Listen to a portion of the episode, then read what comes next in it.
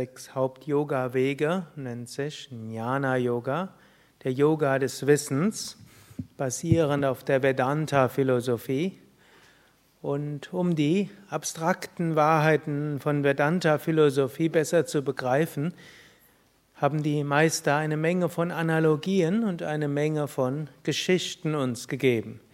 Und manche der Geschichten sind, klingen auch auf ersten Blick und manche auch auf zweiten Blick etwas eigenartig. Davon will ich euch vielleicht ein, zwei oder drei kurze erzählen. Es war einmal zwölf Menschen, die gingen gemeinsam auf Pilgerreise.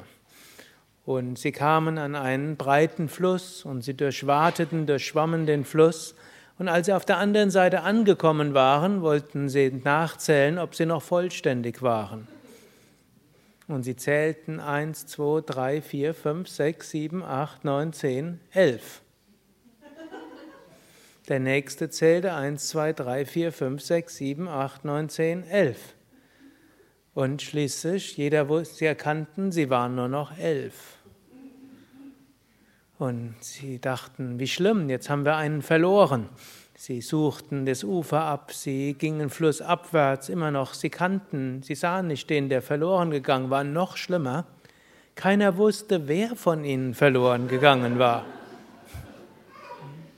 Da was sind wir doch für eine Gruppe?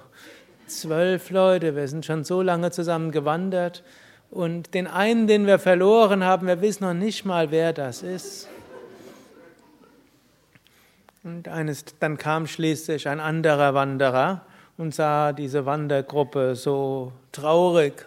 Sagte, ja, was ist los mit euch? Und dann sagten sie, ja, wir waren zwölf und jetzt zählen wir nur noch elf. Einer ist verloren gegangen, wir wissen noch nicht mal wer.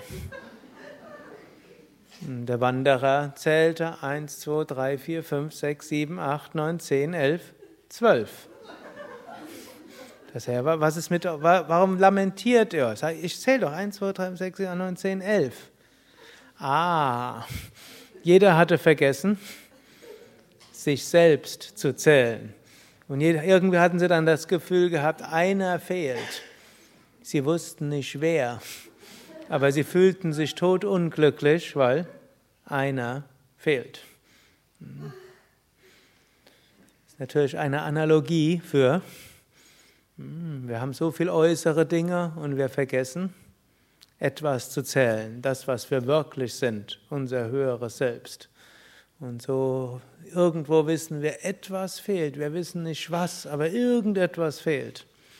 Und dann kommt und zählen auf, ja, ich habe einen guten Job, ein schönes Haus, einen guten Computer, ich habe ein schönes Handy, ein gutes Fahrrad, ich habe eine nette Frau, Manchmal nicht ganz so nette Kinder, aber das gehört auch dazu. Was würde jetzt noch fehlen zum Glück? Hm, aber irgendwas fehlt. Und irgendwann stellt man dann fest, hm, oder kommt ein Meister und sagt, hm, du hast dein höchstes Selbst vergessen. Wenn du das kennst, dann hast du alles. Eine nächste Geschichte, die ist noch eigenartiger so eine Gruppe von Menschen ging zum Nachbardorf, um dort zu, um dort zu feiern. Und sie fuhren am Fluss entlang mit einem Boot. Und das waren jetzt keine Yogis, die lebten nicht sehr sattwig, sie hielten sich weder an die 4S noch an die 5Ks, insbesondere betranken sie sich. Und am Abend hm, wollten sie also wieder zurückrudern und sie ruderten und ruderten und ruderten. Und am nächsten Tag, voller Entsetzen, stellten sie fest, sie waren immer noch am Rudern. Sie hatten nur etwas vergessen, die Leinen loszumachen. Und so ruderten sie und ruderten sie und kamen nicht voran.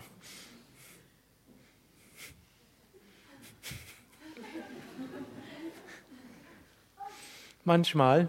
Wir rudern und rudern und rudern und strengen uns an. Wenn dann aber die Verhaftungen zu groß sind und die Identifikationen, dann kommen wir immer noch nicht voran. Wir sind wie betrunken oder wie verblendet. Und so gilt es, unsere Leinen loszumachen, hm? Vorurteile loszulassen, Identifikationen loszulassen, mindestens teilweise. Hm? Und dann können wir rudern und kommen ans Ziel. Ich erzähle euch noch die letzte Geschichte. Die ist die verrückteste von allen. Es war einmal ein Affe und ein Krokodil. Und die beiden waren die besten Freunde. Das Krokodil schwamm durch den Teich oder durch den See und der Affe, der setzte sich auf den Rücken und ab und zu mal warf der Affe so ein paar Bananen runter und Kokosnüsse und das Krokodil vergaß, dass es eigentlich Fleischfresser war und fraß dann die Bananen und die Kokosnuss und so waren die ganz glücklich. Jetzt unser Krokodil war aber verheiratet.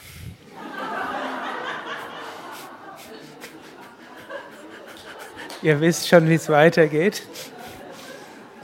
Die Krokodilsfrau war jedenfalls eifersüchtig, dass ihr Krokodilsmann so viel Zeit mit diesem Affen verbrachte. Und so stellte sich eines Tages krank und sagte, Liebling, mir geht so schlecht. Der sagte, oh, was ist los mit dir? Ja, ich weiß es auch nicht und lass mich in Ruhe. Nach einem Tag fragte der Krokodilsmann wieder, ja, was fehlt dir denn? Sagte er, ja, weißt du, ich habe eine ganz schwere Krankheit. Es gibt nur eines, was mich retten kann, das ist das Herz eines Affen.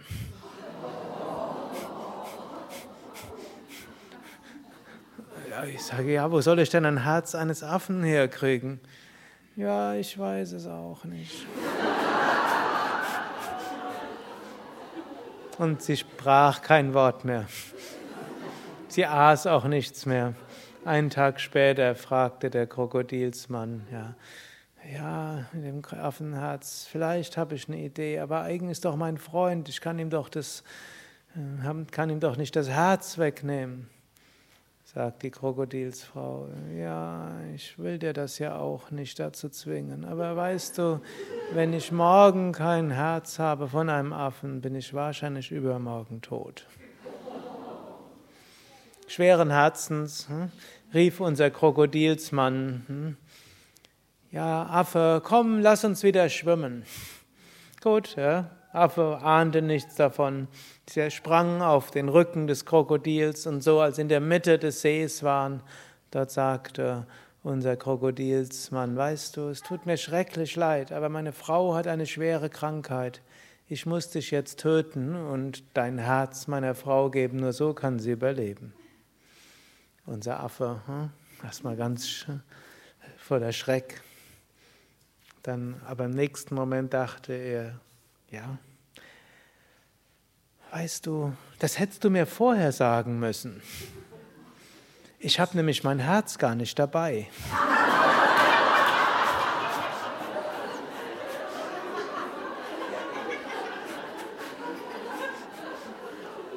Ich habe es da oben auf dem Baum gelassen. Aber schwimm ans Ufer und dann werde ich dir mein Herz geben. Das leuchtete unserem Krokodilsmann ein. Er schwamm ans Ufer und unser Affe machte sich davon.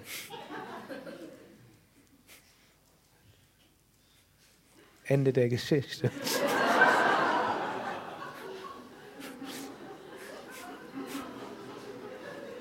Moral von der Geschichte kann man jetzt viel reininterpretieren. Eine vedantische Moral daran ist, hm, manchmal vergessen wir, dass wir selbst unser Herz, unser Selbst haben und denken, nur ein anderer kann uns retten. Aber eigentlich ist unser Herz in uns.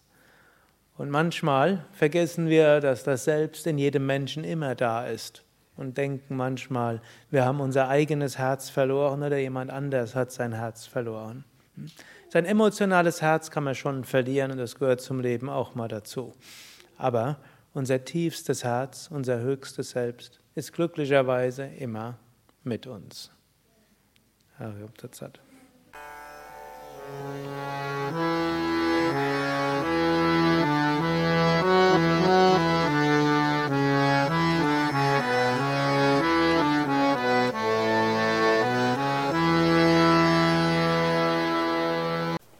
Dies war also die aktuelle Ausgabe des Yoga Vidya Satsang Podcasts, präsentiert von www.yoga-vidya.de